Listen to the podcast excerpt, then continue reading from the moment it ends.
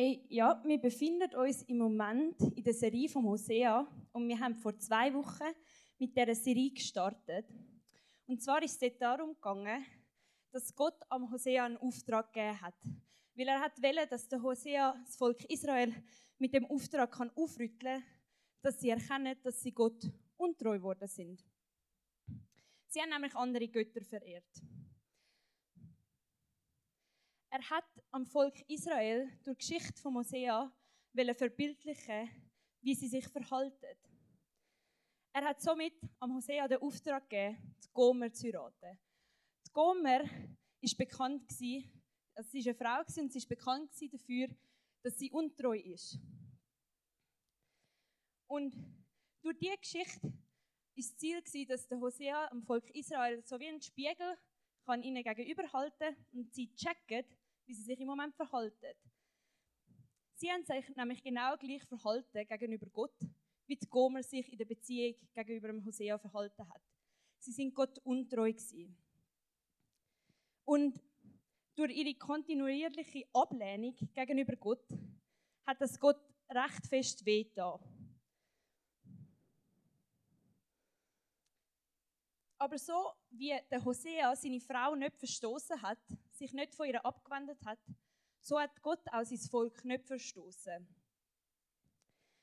Er ist immer da gewesen und sie hätte jederzeit zu ihm zurückkehren. Das ist Gott wichtig und er hat das deutlich gemacht.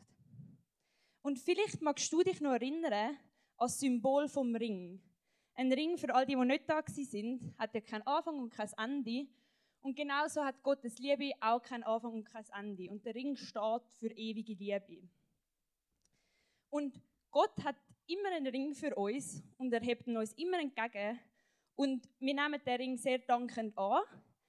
Aber ich weiß nicht, wie es euch, euch geht, aber wir haben keinen Ring zum Gott zurückgeben, weil wir können ihm ja nicht die unendliche Liebe versprechen. Und Heute wollen wir mal ein bisschen genauer nochmal in das Buch hineintauchen und anschauen, wie Gott in dieser Zeit zu seinem Volk geredet hat. Im Buch vom Hosea finden wir sehr viele Stellen über Reden, wo Gott sich an sein Volk, also das Volk Israel, gewendet hat. Die sind teilweise so formuliert, dass Gott sein Volk in der Ich-Form angesprochen hat, also dass man gerade gemerkt hat, okay, Gott redet gerade direkt zum Volk. Oder dass einfach der Hosea am, also Gottes Nachricht verkündet hat und seine Botschaft ausgetragen hat. Ich stelle mir vor, dass die Zeit für Gott eine enorme Spannung war, weil er hat gesehen, was sein Volk macht. Er hat gesehen, was für eine, Situation sein Volk sich befindet. Und sie sind immer weiter weg von ihm gelaufen und sie sind untreu gewesen. Und für Gott ist klar wo das Verhalten führt nämlich ab vom Weg, wo Gott für die Menschen vorgesehen hat. Aber weil Gott uns nicht bevormunden und weil er dort Menschen nicht bevormunden hat er sie aus Liebe losgelassen. Er hat sie gehen lassen und nicht irgendwie noch zurückgegeben. Im Alten Testament redet Gott durch viele Propheten, wie zum Beispiel der Hosea zu seinem Volk. Teilweise verwendet er ganz klare Worte, um irgendwie seine Message überbringen. Zum Teil aber auch recht heftige Bilder oder sehr starke Emotionen. Die Reden, wo Gott das im Volk überbracht hat oder wo der Hosea von Gott überbracht hat, die sind kein endgültiges Gerichtsurteil gewesen. Vielmehr sind sie ein Zuruf von Gott, eine Einladung, das Volk doch zu ihm zurückkommt.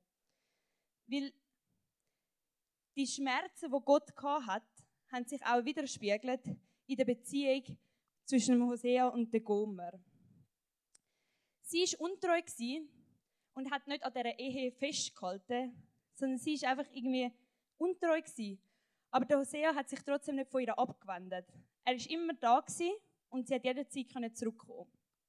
Er hat immer wieder darauf gewartet, dass sie zurückkommt. Ihr könnt euch jetzt mal geschwind überlegen, was das echt mit euch machen, wenn irgendwie eure beste Freundin oder so euch untreu sein. Ich habe das Gefühl, das tut doch auch mega weh. Und ich glaube, ich persönlich zumindest, kann da Gott recht verstehen, dass das ihm auch mega weh tut, wenn sein Volk sich ihm abwendet.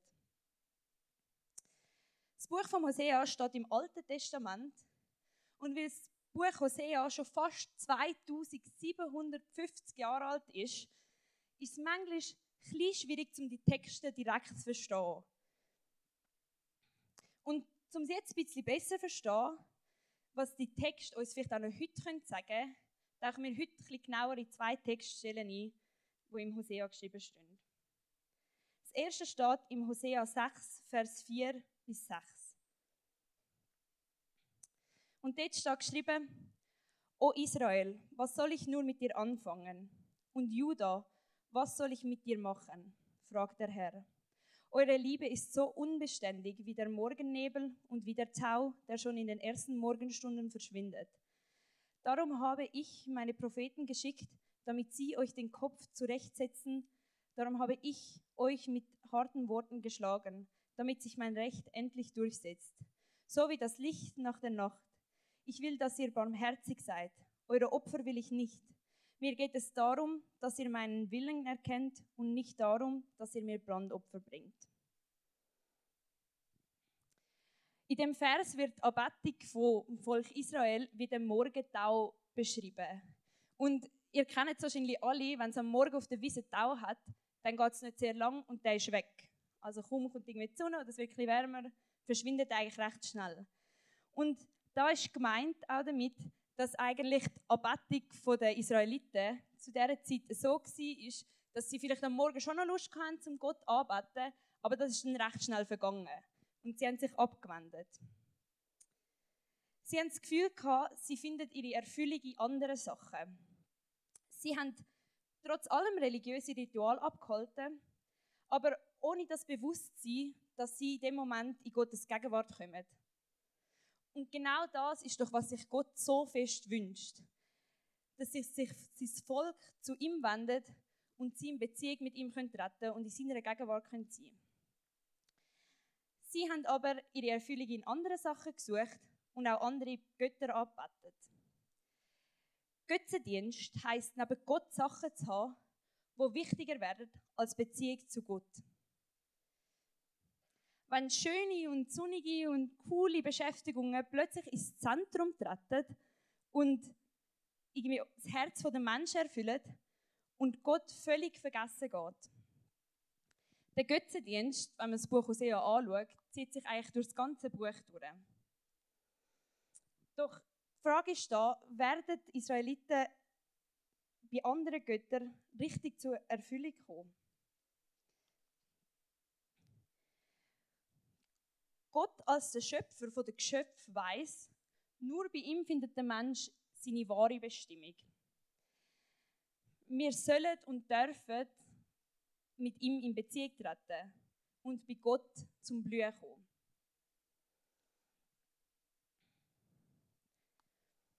Wenn man das jetzt auf heute anschaut, haben wir heute in unserem ganz alltäglichen Leben auch Sachen wie Hobbys, Träume, Wünsche, die vielleicht mega Platz einnehmen können und manchmal so ein bisschen, wenn da erste Stelle rücken, also eigentlich so ein bisschen über Gott. Aber wo suchen wir irgendwie in unserem Alltag nach Erfüllung, die zeitlich begrenzt ist? Ich meine, wir sind nicht für immer auf dieser Erde. Irgendwann geht es einfach das Leben auf dieser Erde zu Ende. Und was beten wir an? Was finden wir wichtig? Und wie setzen wir unsere Prioritäten? Obwohl wir eigentlich wissen, dass wir letztendlich all das nur bei Gott bekommen können. Ihr dürft das jetzt nicht ganz falsch verstehen. Ich meine damit nicht, dass wir keine Hobbys haben dürfen dass wir keine Wünsche haben dürfen keine Träume dürfen haben. Aber ich glaube, es ist wichtig, dass wir nicht vergessen, von wo die Gaben kommen. Weil wir müssen wissen, wenn wir Gaben mehr lieben als der Geber, dann läuft irgendetwas falsch. Also wenn wir Gaben, die Sachen, die wir eben in unserem Alltag haben, Hobbys, Träume, Wünsche, mehr lieben als der Geber, also Gott, dann läuft irgendetwas falsch. Wir dürfen so Sachen geniessen und wir haben sie auch von Gott geschenkt bekommen. Aber wir sollen die solchen Sachen nicht vergessen, von wo das kommt und dankbar sein für so Zeug. Hast du Dankbarkeit gegenüber Gott für so Sachen? Und wäre es vielleicht mal an der Zeit, Gott das irgendwie zu sagen, dass du dankbar bist für all das Zeug, das du, in deinem Leben darfst haben, wie Hobbys und Wünsche und Träume und cooles Zeug, was passiert. Unser Leben, wie schon gesagt, auf dieser Erde ist endlich. Irgendwann werden wir sterben und dann wird all das, was wir da irgendwie erreicht haben, erfolgreich sind, eben alle unsere Wünsche, Errungenschaften, all unser Besitz, wird blöd gesagt einfach verloren gehen. Aber was bleibt, ist Gott. Gott bleibt bestehen, auch über den Tod hinweg, weil er ist unendlich. Wir schauen uns noch eine zweite Bibelstelle an aus dem Hosea, und zwar steht die im Hosea 4, Vers 1 bis 2. Und dort drin steht geschrieben, hört das Wort des Herrn, ihr Israeliten. Der Herr führt einen Rechtsstreit mit den Bewohnern des Landes. Er wirft euch vor, in eurem Land gibt es keine Treue, keine Mitmenschlichkeit und auch keine Gotteserkenntnis. Ihr flucht und lügt, mordet, stehlt und brecht die Ehe. Eine Bluttat reiht sich an die andere. In dem Vers oder in diesen zwei Versen spricht der Hosea über den moralischen und religiösen Zustand vom Volk Israel. Niemand ist mehr treu gegenüber Gott. Und offenbar, wie wir lesen können, sind, oh, schon weg, sind sie auch gegenseitig nicht mehr treu. Und es gibt irgendwie keine Mitmenschlichkeit mehr und keine Nächstenliebe mehr. Die Liste, die ich jetzt vorher aufgezählt habe, wo dort steht, die geht noch weiter. Aber ich glaube, so die Kernaussage oder der Punkt, den Hosea da machen will, ist klar. Die Leute handeln einfach, wie sie wollen. Und das hat offenbar nicht die besten Resultate. Ich weiß nicht, ob es dir aufgefallen ist, aber die zwei Vers erinnern stark an die zehn Gebote. Insgesamt werden gerade fünf davon da aufgelistet. Offensichtlich hat das Volk schon zu dieser Zeit, und wie ich es vorher schon gesagt habe, also fast 2750 Jahre zurück, schon Mühe gehabt, die Gebote einzuhalten. Wenn wir nicht in den guten Gedanken von Gott handeln, kann unser Verhalten Konsequenzen mit sich ziehen. Es kann Konsequenzen für uns selber haben, für unsere Beziehung mit Gott, aber auch für unsere Mitmenschen. Aber irgendwie ist es doch auch schwierig, all die Gebote, die wir haben, einfach einzuhalten. Zum Glück, und ich finde es wirklich ein großes Glück, verlangt Gott das nicht einfach von uns und sagt, wenn du jetzt nicht meine Gebote einhaltest, dann kann ich eh nichts mehr mit dir anfangen. Sondern es ist nur eine Hilfestellung für uns und eine Grundausrichtung, die wir haben sollten. Wir sollen uns nach dem ausrichten und einfach den Willen haben, um das zu erreichen, was er uns da mitgibt. Und wir sollen uns immer wieder an diesen Geboten neu ausrichten und sie uns zu Herzen nehmen. Und dort, wo wir mal versagen, dürfen wir mit unseren Fehlern und Sünden auch zu Gott kommen. Er tauscht sie sehr gern gegen ein reines Herz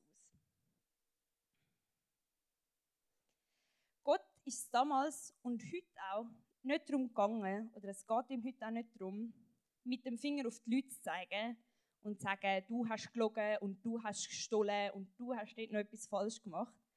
Sondern es geht ihm viel mehr oder vielmehr spüren wir durch das Ganze durch seinen Herzschlag. Er wünscht sich doch so fest, dass es uns gut geht. Ihm ist das so wichtig. Dort, wo wir Gebot brechen, verletzen wir uns und andere. Und irgendwie ist es schon logisch, dass das Gott wehtut. Und genau wegen dem gibt es auch die Gebote. Weil die Gebote sind heilend und belebend. Vielleicht geht es dir jetzt ein bisschen wie den einen Leuten aus dem Volk Israel, wo langsam dann bereit worden sind dazu, um wieder zu ihrem Vater zurückzukehren. Hast du vielleicht auch das Bedürfnis, etwas neu oder wiederholt bei Gott abzulegen? Oder vielleicht dich wieder ganz neu Gott anzuvertrauen und zu ihm umzudrehen. Wir dürfen jederzeit zu Gott zurück, zurückkommen, auch wenn wir uns ständig abwenden. Und wir dürfen wissen, gerade durch die Geschichte, dass Gott sein Volk, also das Volk Israel, aber auch uns, so fest liebt und egal wie viel wir falsch machen und reklamieren, er trotzdem ein riesiges Herz für uns hat. Ganz am Anfang vom sechsten Kapitel im Hosea, das lese ich euch jetzt nicht vor, ich erkläre es nur geschwind, steht, dass sich das Volk Israel dazu entschieden hat, zu Gott zurückzukehren. Nach zwei Tagen wird Gott ihnen neue Kraft geben und am dritten Tag wird er sie wieder aufrichten. Vielleicht ist der eine aufgefallen, aber man kann da ein bisschen Parallelen ziehen, oder recht intensive, klare Parallelen zu Jesus. Jesus ist nämlich auch gestorben am Kreuz für uns und hat dann zwei Tage müssen durch den Tod gehen, bevor er am dritten Tag auferstanden ist und ähm, sorry, habe mich gerade verloren und das Leben gebracht hat. Er hat Leben gebracht für alle und Leben im Überfluss. Ein Leben, wo ewig anhebt, wo für immer ist. Jesus ist der Weg, um zu Gott zu kommen. Er hat das aufgenommen, wo wir sonst hätten müssen ertragen. Also er hat all unsere Sünden auf sich genommen und all unsere Fehler. Ich lese euch jetzt noch einen letzten Vers vor und der steht im 1. Korinther 15, Vers 3 bis 4. Und dort schreibt der Paulus, ich habe euch das weitergegeben, was am wichtigsten ist und was auch mir selbst überliefert wurde, dass Christus für unsere Sünden starb, genau wie es in der Schrift steht. Er wurde begraben und ist am dritten Tag von den Toten auferstanden, wie es in der Schrift steht. Dort, wo wir andere, Gott und euch selber geschaltet haben, tritt Jesus für uns ein. Es ist das Thema der Bibel und laut Paulus die wichtigste Botschaft, das Herz der Bibel. Jesus will heilen, was andere an uns zerbrochen haben und auch was wir zerbrochen haben. Jesus will wiederherstellen, was kaputt gemacht worden ist von uns Menschen. Gott ist zu uns liebevoll, obwohl wir es vielleicht gar nicht immer verdient haben. Gott manchmal mit dem Seich, wo wir die ganze Zeit machen. Aber Gott wird mit dir in Beziehung treten. Und Gott ist immer da und du kannst immer mit ihm reden. Er ist immer ready und hat immer die Liebe für dich parat. Ich würde gerne zum Schluss noch beten. Vater, ich möchte dir danken, dass du immer wieder um uns ringst. Auch wenn wir mega oft einfach davonlaufen und uns von dir abwenden. Ich möchte dir danken, dass du uns immer wieder mit offenen Armen empfängst. Auch wenn wir fehlerhaft sind und manchmal ja einfach nicht das Richtige machen. Danke hast du uns Gebot gegeben, wo uns helfen sollen, nach deinem Willen zu leben. Ich bitte dich, dass wir uns immer wieder neu nach dir ausrichten. Danke meinst du so gut mit uns und danke hat deine Liebe kein Ende. Wir wollen dich loben und dich preisen. Amen.